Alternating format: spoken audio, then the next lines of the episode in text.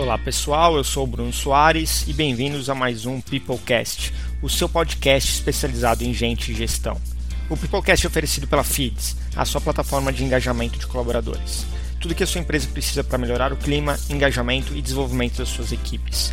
Para saber mais, acesse www.feeds.com.br. Hoje estamos com Marcelo Furtado, CEO da Convênia, para falarmos sobre tecnologia no RH e o RH estratégico. Seja muito bem-vindo ao Peoplecast, Marcelo. Se apresente para os nossos ouvintes e nos conte um pouco mais sobre você. Obrigado, Bruno. Para mim é um prazer aqui estar no Peoplecast. Eu sou Marcelo Furtado, sou cofundador de uma startup de tecnologia voltada para RH. É, o Convênia, que é a minha startup, a gente faz um software que gerencia e automatiza as rotinas de departamento pessoal, desde a admissão até o desligamento, passando por processamento de folha de pagamento, passando por gestão de benefícios. Então, a ideia é facilitar e deixar que o RH cuide mais de pessoas e muito menos de burocracia e papelada. Excelente. E como é que foi parar nesse mundo de RH?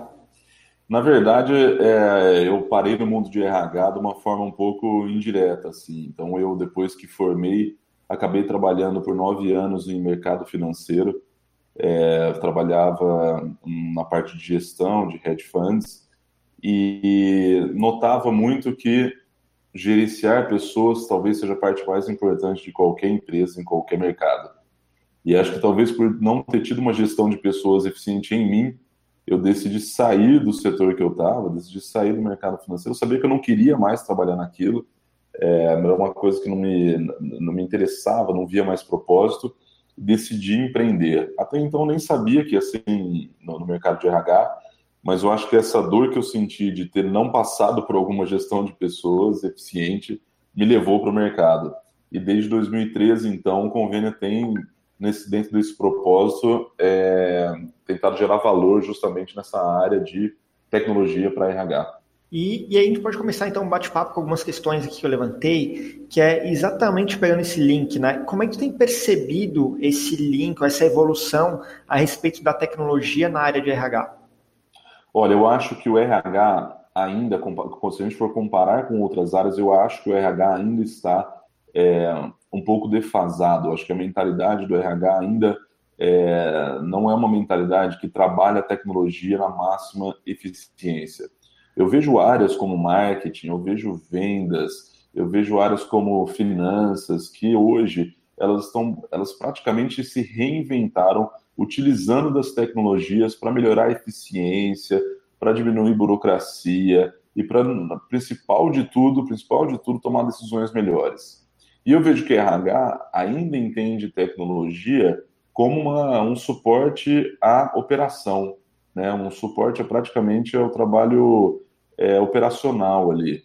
E eu vejo que já há muitas tecnologias disponíveis para o RH, tanto de pequena, média ou grande empresa, tanto de times menores quanto de times maiores. Eu já vejo que há muita tecnologia disponível, mas sinceramente eu acho que ainda não há é, um aproveitamento dessas tecnologias.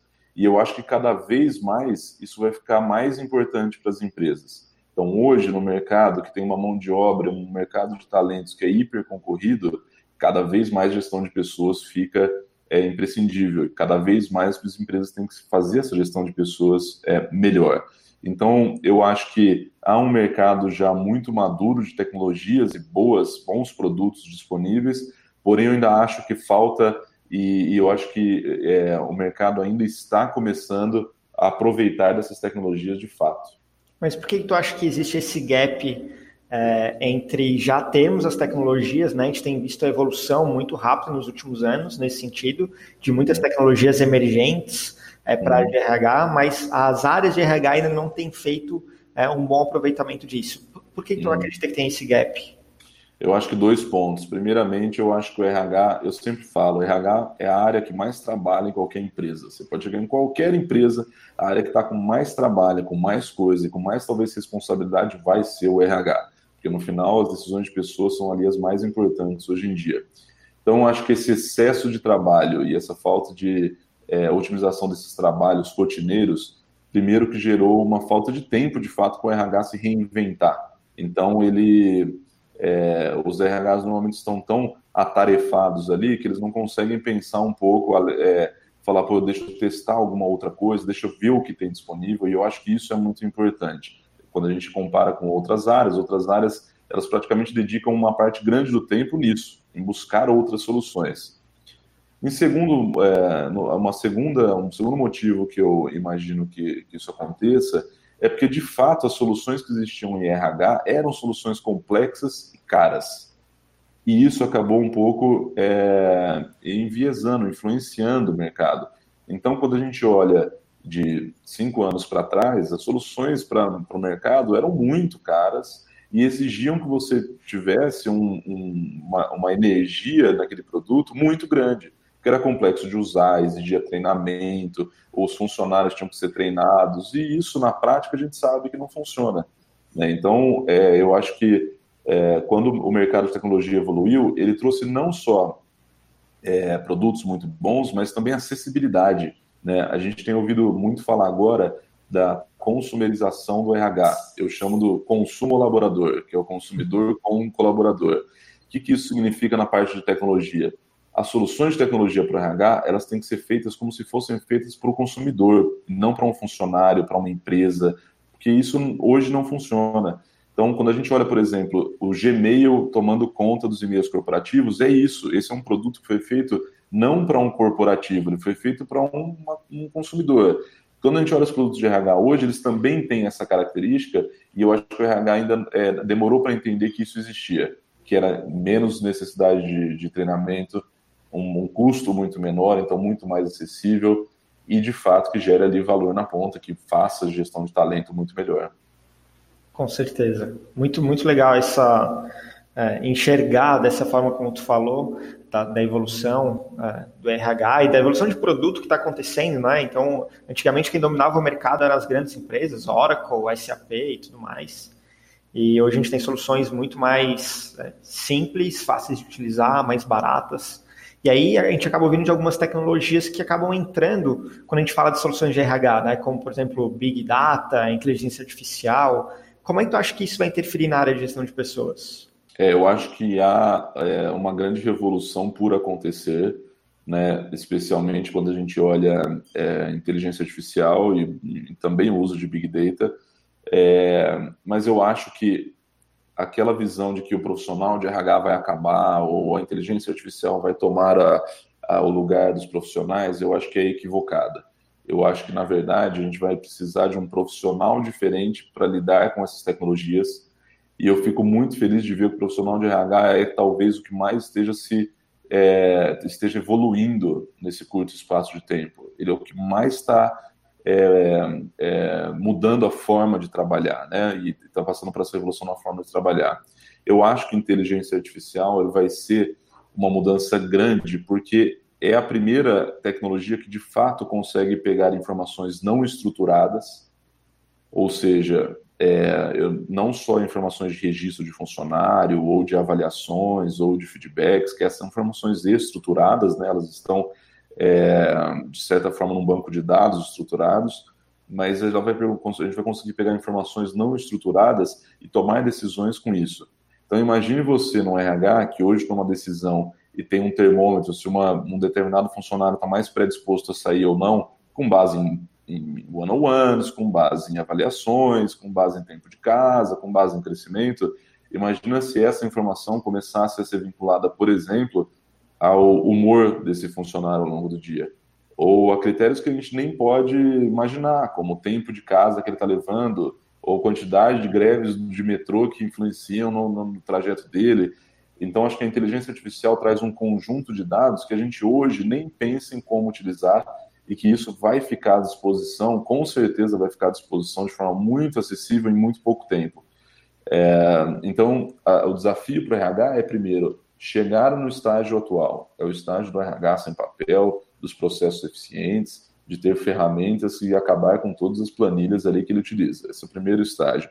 Quem tiver nesse estágio vai conseguir aproveitar 100% desse segundo movimento, que vai ser esse movimento aí quase que qualitativo de inteligência artificial, ajudando o RH na tomada de decisão. né, que eu acho que vai ser um movimento muito importante. E veja, isso já está acontecendo em outras áreas. Né? Eu gosto de comparar outras áreas porque eu acho que faz é, ajuda a gente a colocar um desafio e também um pouco de, um, de uma motivação extra. Então, a gente vê, por exemplo, no mercado agro, hoje já tem máquinas que usam inteligência artificial para melhorar plantios. É, então, uma grande quantidade do volume, do grande volume do alface plantado na Califórnia vem de máquinas que usam inteligência artificial. Então, a tecnologia já existe, ela está sendo agora é, moldada, já existem muitas, muitas atividades, muitas iniciativas voltadas para o RH. Excelente, Marcelo. E tendo todas essas informações à disposição, o RH sai daquela, da, daquela fase que tu comentou que é muito cabeça baixa, bem operacional, consegue levantar, né, ter uma visão um pouco mais, mais macro de tudo, mais visão do negócio, e teoricamente ele passa a ser mais estratégico, que é uma, uhum. uma outra buzzword, vamos dizer assim, da nossa área, né? Que é o RH estratégico ou RH analítico. E o que, que é o RH estratégico? para você? Você falou bem, essa buzzword aí a gente já ouve há algum tempo de ah, pô, o RH tem que ser mais estratégico, tem que ser mais estratégico. Eu acho que é uma buzzword verdadeira, na verdade. Eu acho que ela é, é ela, ela, é muito, muito, muito real. E só que eu acho que a gente tem que tornar as coisas um pouco mais práticas aqui. Porque eu sempre conversando com o RH, eu vejo assim, o RH tem que ser mais estratégico. Isso parece que o RH tem que estar mais próximo da tomada de decisão e eu acho que é isso, mas o RH tem que ser a decisão. O que, que isso significa? Não basta eu estar próximo e entender que a meta e a estratégia da empresa é no próximo ano dobrar de tamanho, ou que a estratégia é abrir um novo, é, uma nova filial em outro país. Ou isso é saber da estratégia. Isso não basta para o RH ser estratégico. RH ser estratégico é o RH parar e pensar como eu, RH, contribuo para que essa estratégia ocorra bem sucedida. Então, se a meta da empresa é dobrar, o RH ele não pode ter uma postura passiva de simplesmente aguardar que abram-se novas vagas e aí, ok, eu vou ajudar nisso. Não. Ele deveria prever, então, bom, se a meta da empresa é crescer, é o RH que tem o controle de falar é, para o CEO: olha, a gente vai precisar talvez redesenhar as nossas áreas, a gente vai talvez ter dificuldades com talentos aqui, com lideranças intermediárias, a gente vai ter dificuldade com é, seniorização de time, porque o RH que tem essas informações, essas competências ninguém mais tem dentro da empresa, né? E passam a ser as competências mais importantes, porque hoje em dia, na era da informação, na era que a gente vive de, da tecnologia, qualquer empresa, mesmo sendo uma indústria, principal ativo são as pessoas.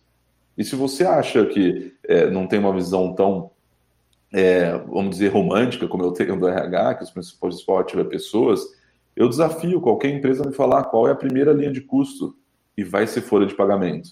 E a segunda linha de custo vai ser o benefícios. Ou seja, você está gastando um enorme recurso num ativo, que é o seu principal ativo, e a área tem que ser a área mais importante. Então, a área de RH, ela tem que, de fato, não só estar próxima, não só entender qual é a estratégia. O RH estratégico é aquele que toma decisões e, de fato, ajuda é, a empresa a chegar lá.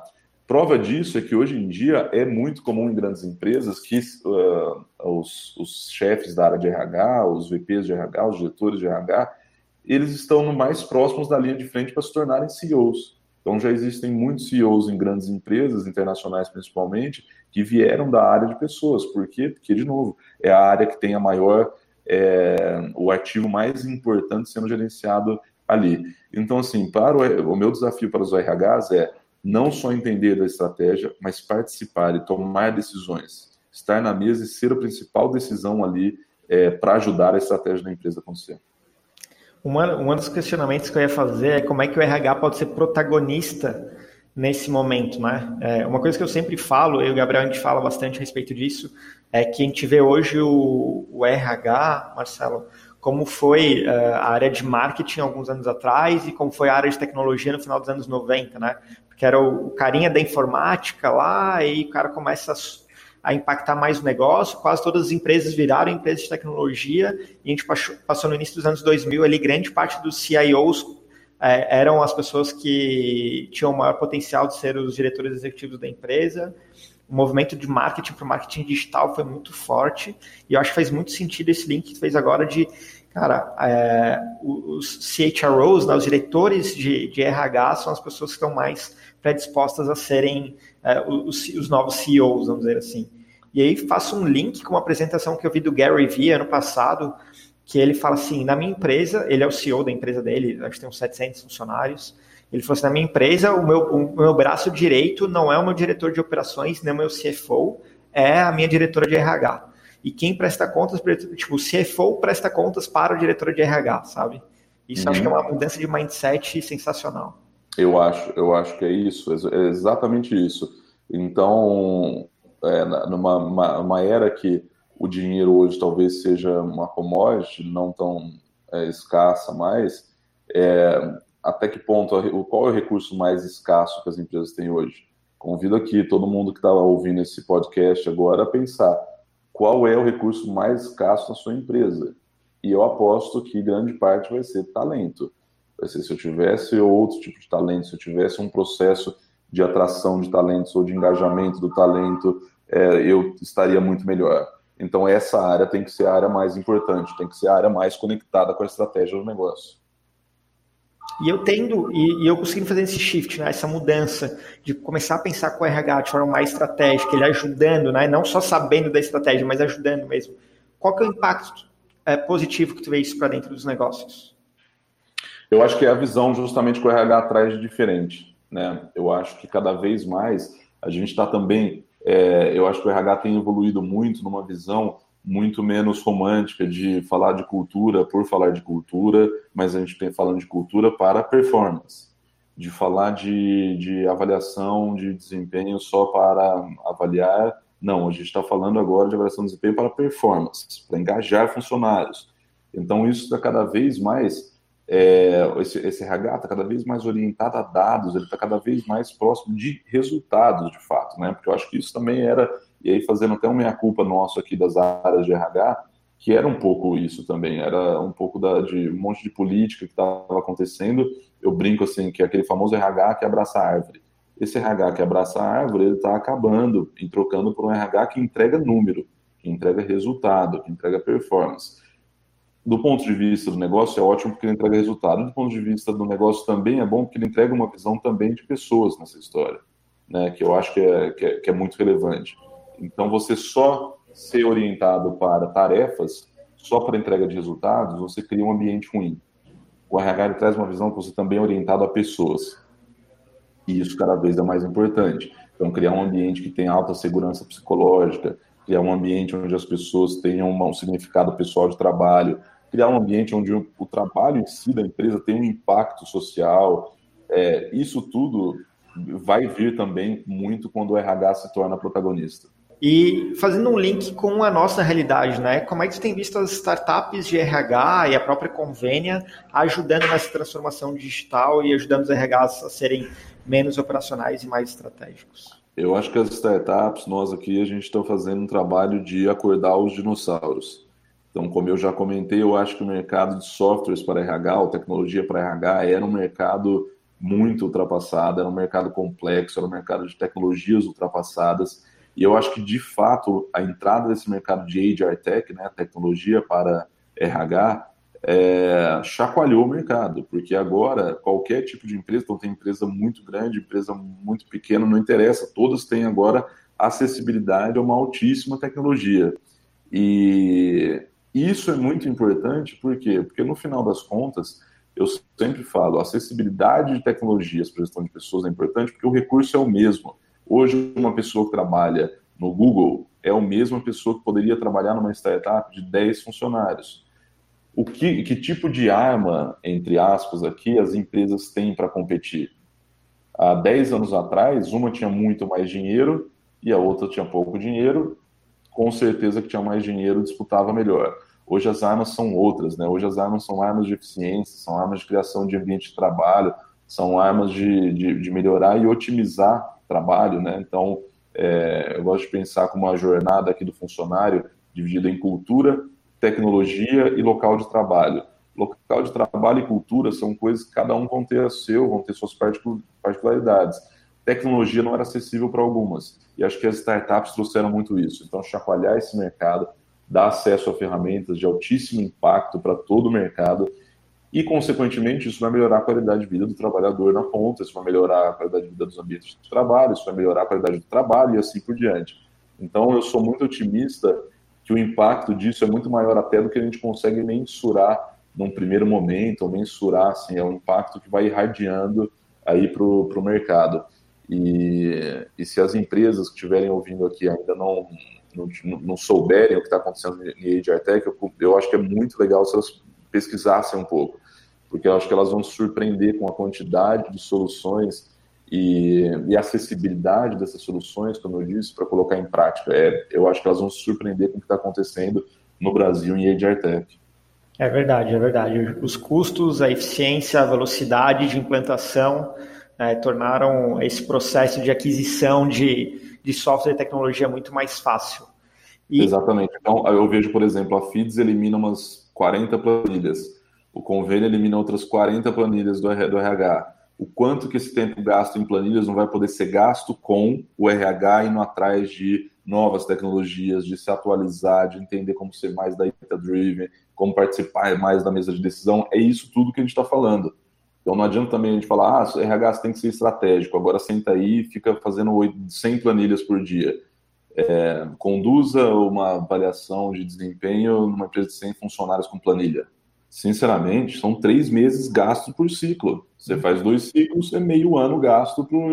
por... Então, é, é, é, isso. O RH estratégico ele passa por ter tecnologias eficientes. Se você não tem uma máquina boa para andar, um carro bom para competir, você não vai ganhar essa corrida. E até as HR Techs dão, acho que esse carro, dão essa tecnologia. E para quem gostou muito desse assunto que a gente está falando, sobre tecnologia no RH e o RH estratégico, o que tu recomenda de material, blog, pessoas, livros? Eu gosto muito de um, de um site chamado Google Rework. É, rework de retrabalho, né? Google Rework. Se você colocar no Google, você vai achar. É um, um, site muito legal porque ele tem várias coisas que o Google faz internamente de pessoas e ele publica isso e ele deixa aberto para que as outras empresas consigam ter políticas parecidas, ter estratégias e táticas parecidas. Mais do que isso, ali você também encontra ferramentas. Então o Google fala é, como que ele faz uma reunião de one-on-one -on -one, e ele dá um roteiro para a reunião de one-on-one -on -one, e ele dá treinamento para você fazer melhor. Então, eu acho que é um material, sim, de é, primeira linha e totalmente gratuito para que a gente consiga elevar e repensar um pouco também de como que a gente faz gestão de pessoas, tanto para RHs quanto para líderes. É um excelente material, recomendo. Muito bom. Pessoal, estivemos hoje então com o Marcelo, cofundador e CEO da Convênia. Espero que vocês tenham gostado desse episódio do Peoplecast. E fiquem ligados, nós estamos no Spotify, SoundCloud e no iTunes. Espero que tenham gostado e encontro vocês no próximo episódio. Até mais. Tchau, tchau.